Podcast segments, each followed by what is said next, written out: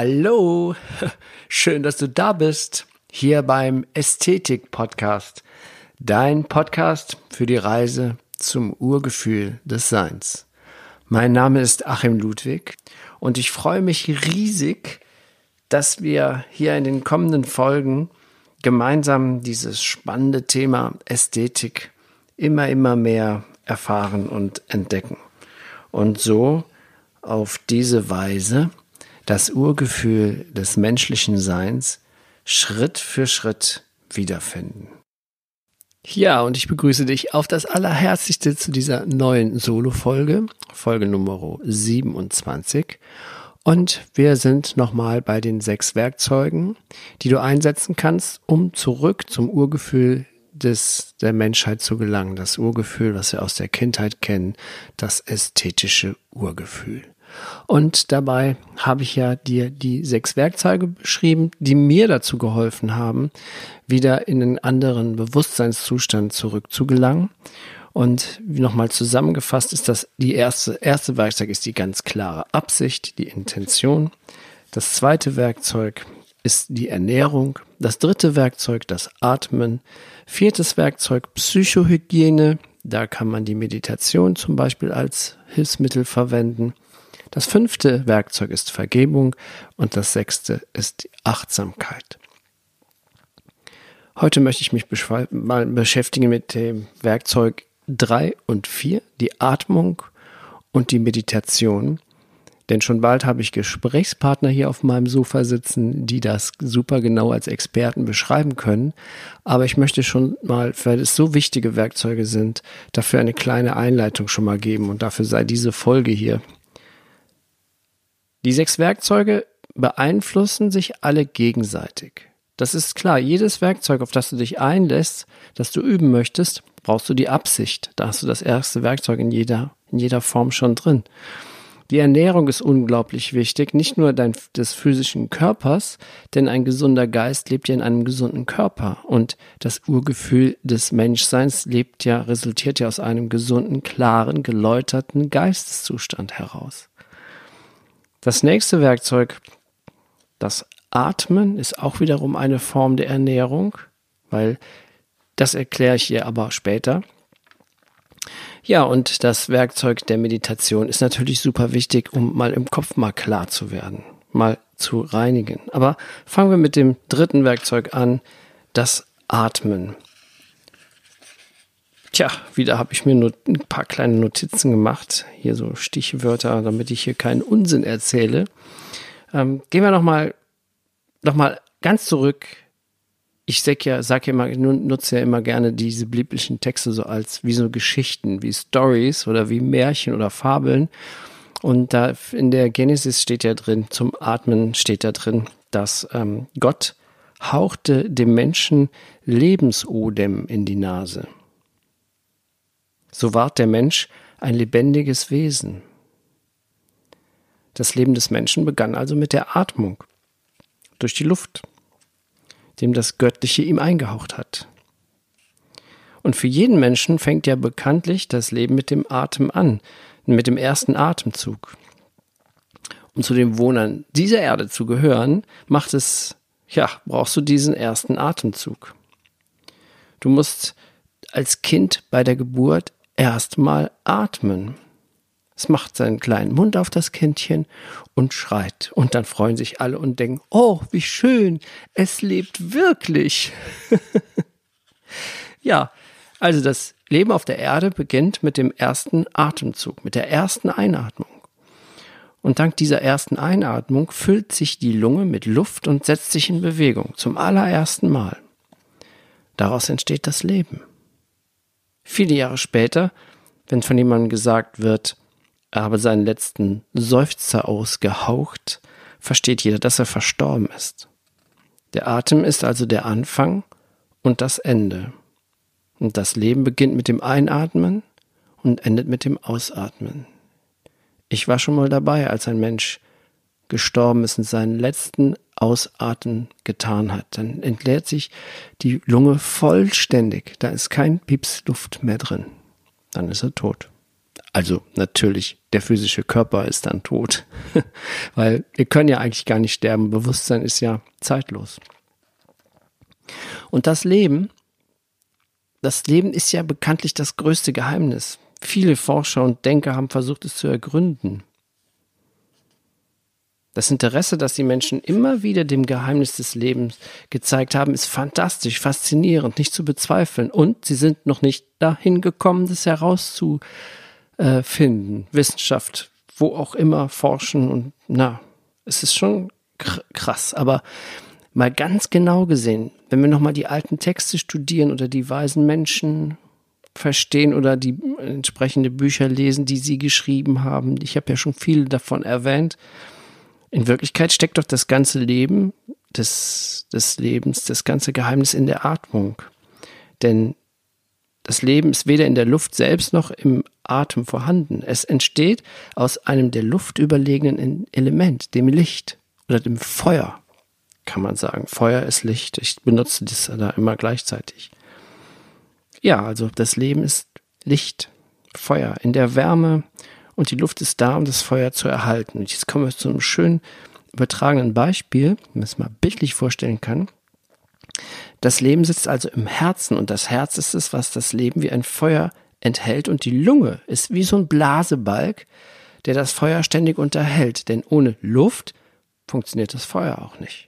Das heißt, denn deine Atmung gesund ist und du gut atmest, dann ist das wie so ein Blasebalg, der dir Energie verschafft, dass du brennen kannst, dass du Power hast.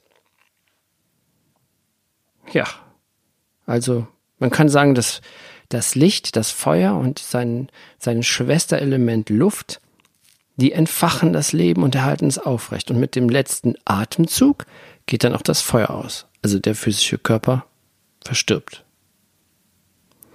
Also lohnt es sich doch mal, dieses Atmen mal genau in Augenschein zu nehmen und zu überdenken. Und ja, wenn, da es ist ja die Grundlage unserer Existenz. Wir, unser Leben fängt damit an und unser Leben hängt, hört mit dem Atmen auf. Also sollten wir uns vielleicht ein bisschen Mühe geben, dass wir das besser verstehen, was vor sich geht. Leider ist bei den meisten Menschen das Atmen nicht bewusst. Sie atmen flach, sie atmen hektisch. Ähm, das ist auch wirklich ein Problem. Es ist so, in Hawaii hat man, als die ersten Europäer dorthin kamen, hat man die mit einem, ja, einen Namen gegeben. Ich weiß nicht, wie das jetzt auf Hawaiianisch heißt, aber übersetzt heißt es die ohne Atem. Die Hawaiianer, in Hawaii hat sich eine unglaubliche Weisheitskultur erhalten, die uns auch leider verloren gegangen ist. Aber immerhin nennen die uns Industriemenschen oder nannten das früher so, die ohne Atem. Ja, das, das sollte man sich mal auf der Zunge zergehen lassen, irgendwie. Und jetzt kommen wir zu einer schönen Brücke vom Atmen zur Meditation. Denn, wie ich sagte, die sechs Werkzeuge beeinflussen sich gegenseitig oder sind gegenseitig ineinander verschachtelt. Denn Atem ist die einfachste Form der Meditation. Meditation bedeutet ja einfach nur, ich lasse meinen Geist zur Ruhe kommen. Ich komme zur Mitte. Aber ich habe ein cooles Gespräch mit Michael Mann in der nächsten Folge. Da wird das ganz genau erklärt. Ich erkläre jetzt nur mal die, die, die Umgebung dazu. Also, die einfachste Form der Meditation ist, sich auf das Atmen zu konzentrieren. Dann wird Atmen Meditation. Auf der anderen Seite gibt es ein interessantes Paradoxum. Wenn ich in tiefer Meditation bin, zum Beispiel jetzt von den Hirnwellen aus dem Beta-Bereich in den Alpha-Bereich gefahren habe und vielleicht noch tiefer Beta-Wellen produziere, dann wird automatisch mein Atem tiefer. Der Meditierende atmet dann tiefer. Das ist sehr beeindruckend, wie sich das gegenseitig beeinflusst und gegenseitig eigentlich zueinander gehört welche Form von Meditation du anwendest, da musst du dich mal einfach mal umgucken. Es gibt die Form der Visualisierung, das ist eine sehr einfache Sache. Da kannst du fünf Minuten schaust du dir eine Kerze an, eine Flamme und schaust die einfach nur an und versuchst sie nicht zu benennen, ohne zu denken. Und dann kommt man ganz schnell in so einen unglaublichen Ruhezustand. Probier's mal aus. Fünf Minuten reichen schon. Kannst natürlich auch verlängern. Es gibt natürlich die Form der geführten Meditation. Da gibt's coole Menschen, äh, coole äh, Sachen. Im, kannst du mal googeln. Peter Beer hat eine sehr, macht das sehr schön mit einer männlichen Stimme. Oder Mady Morrison. Das ist eine sehr schöne weibliche Stimme, hat sie. Aber du musst einfach mal gucken, was dir liegt in der geführten Meditation. Geführte Meditation haben den Vorteil, wenn du Anfänger bist, bringen dich sehr schnell äh, in Kontakt mit Meditation. Und später ist es vielleicht noch besser, wenn du dir eine Technik angewöhnst, wo du gar keine Hilfe mehr von außen brauchst. Du kannst natürlich Musik hören, du kannst in die Natur gehen, ganz bewusst Spaziergang machen. Alles kann meditativ sein. Jeder Vorgang, den du tust, eine Trinken einer Tasse Kaffee, kann meditativ sein. Du musst es nur einfach nur ganz und gar erleben spüren, fühlen, tasten, riechen, ohne zu benennen. Dann gibt es noch die transzendale Meditation, TM, kannst du auch mal googeln. Das bedeutet, du sagst dir ein Wort immer wieder vor. Es kann ein Mantra sein, so wie Om. Oder einfach nur ein Wort, das dir gerade gut tut, wie Liebe. Oder du nimmst ein Mantra, das gibt ja Om, äh, ach, gibt alle möglichen Formen von Mantras. Das Mula-Mantra finde ich sehr cool. Da musst du mal ein bisschen Text lernen, aber ist egal. Ist egal. Wichtig ist, diese, der Effekt der Meditation, wenn, wenn man das regelmäßig macht, der ist echt krass. Das Coole beim, bei der Meditation ist, dass es uns in diesen Alpha-Wellenzustand bringen kann. Das hatte ich ja auch schon mal in einer Folge erklärt, dass kleine Kinder noch immer in diesem Alpha-Wellenzustand sind. Und durch regelmäßige Meditation erhöht sich dieser, dieser Anteil der Alpha-Wellen. Das heißt, wir sind nicht nur allgemein entspannter, sondern gleichzeitig steigt auch die Konzentrationsfähigkeit an und ja, die, die Kreativität nimmt zu und du bist in diesem ursprünglichen Zustand der Kinder, dieses Urgefühl. Das ist das, wo du durch verschiedene Techniken, welche dir dann eben liegen, meditativ in diesen Zustand dich beamen kannst. Es gibt da so eine Geschichte, ja, von dem Typen, der ist, der heißt Matthew Ricard und man nennt ihn den glücklichsten Mann der Welt. Aber das findet er nicht so gut. ja, er findet das nicht so gut. Ja, 2004 hat der Matthew, oder Mathieu, ist glaube ich Franzose, Mathieu Ricard, ja, Mathieu hat das sein Kloster mal kurz in, in Tschechien, in Kathmandu verlassen, um einen Vortrag in Monterey in Kalifornien über die Gewohnheiten, ja, sein Auditorium über die Gewohnheiten des Wohlbefindens aufzuklären. Du kannst diese Folge bei TED, also TED, ähm, da kannst du den Namen eingeben, Mathieu Ricard, und da kannst du diesen Vortrag mal angucken. Ihm zufolge ist Glück ein tiefes Gefühl der Gelassenheit und Erfüllung. Ricard sollte das wissen, denn er ist mit seinem Leben nicht nur zufrieden, sondern er ist wahrhaft glücklich. Wissenschaftlich gesehen ist er wahnsinnig glücklich sogar. Er hat freiwillig an einer Studie der Universität Wisconsin-Madison teilgenommen und dabei haben Forscher 256 winzige Elektroden auf der, seiner Kopfhaut angebracht, um seine Gehirnwellen zu messen. Die Studie wurde mit Hunderten von Menschen durchgeführt, die meditieren. Sie wurden auf einer Glücksskala eingestuft. Ricard lag nicht nur über dem Durchschnitt. Die Forscher konnten in der neurowissenschaftlichen Literatur gar nichts Vergleichbares finden. Die Gehirnscans zeigten eine übermäßige Aktivität in der linken frontalen Hirnrinde im Vergleich zur rechten, was ihm eine anormal große Kapazität für Glück und einen reduzierten Hang zur Negativität verleiht. Ricard ist nicht froh darüber, wie schon eben gesagt, dass er der glücklichste Mann als glücklichster Mann der Welt bezeichnet wird. In Wirklichkeit, sagt er, kann jeder Glück finden, wenn er oder sie am richtigen Ort danach sucht. Wahres Glück kann nur aus der langfristigen Kultivierung von Weisheit, Nächstenliebe und Mitgefühl sowie der vollständigen Ausmerzung mentaler Giftstoffe wie Hass, Habgier und Ignoranz entstehen. Seine Rede Die Glücksgewohnheiten wurde mehr als zwei Millionen Mal auf TED.com abgerufen. Das ist so krass, oder? Ja, und so ist das, so ist das mit diesen, mit diesen Werkzeugen. Im Endeffekt ist er in diesem Urgefühl, hat es gefunden und da über dieses, als Werkzeug über diese Meditation.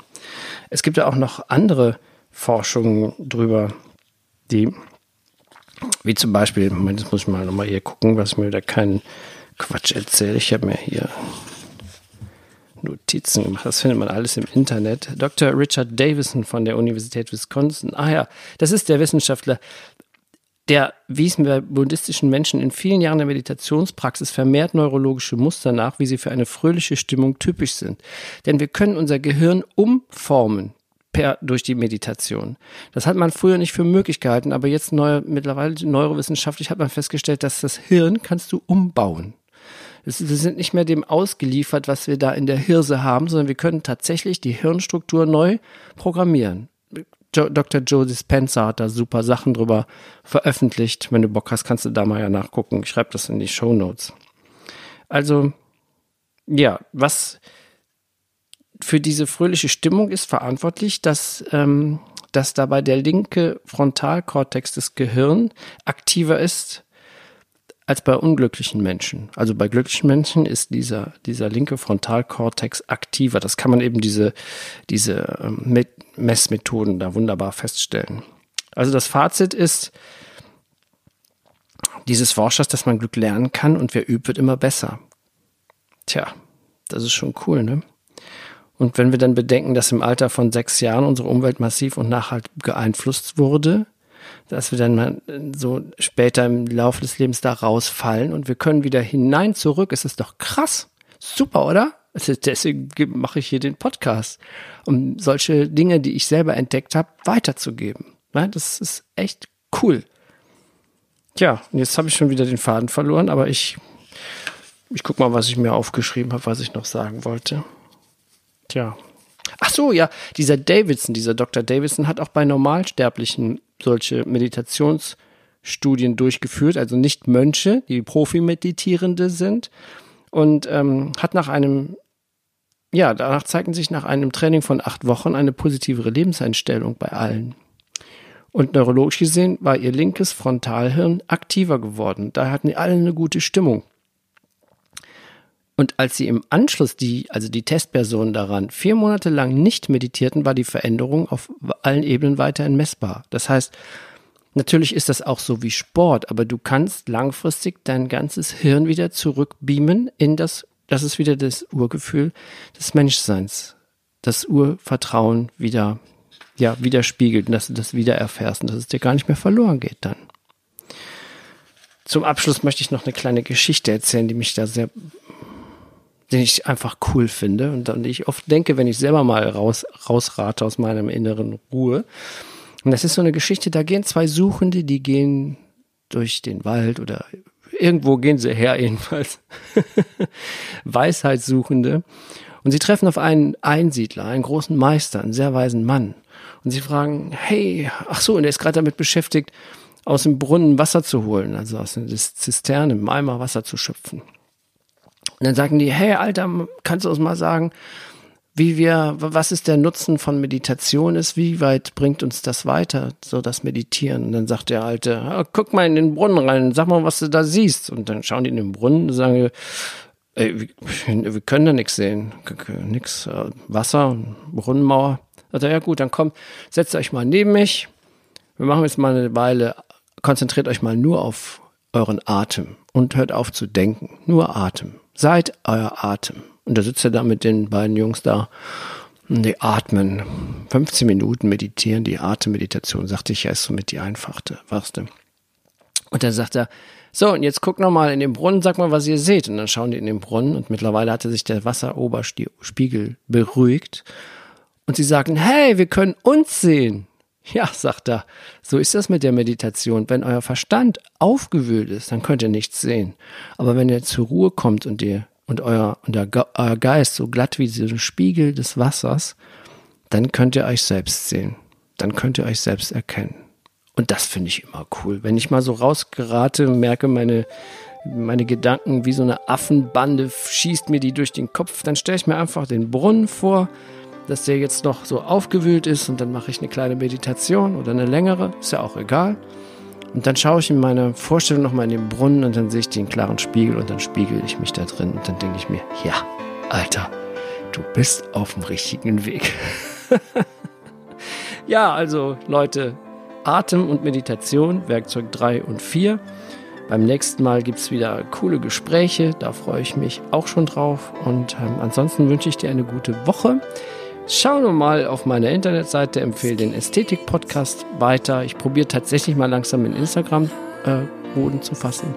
Aber kriege ich noch hin. Also ansonsten wünsche ich dir eine gute Woche, eine gute Zeit und schön, dass du mal wieder zugehört hast. Bis bald, dein Achim Ludwig.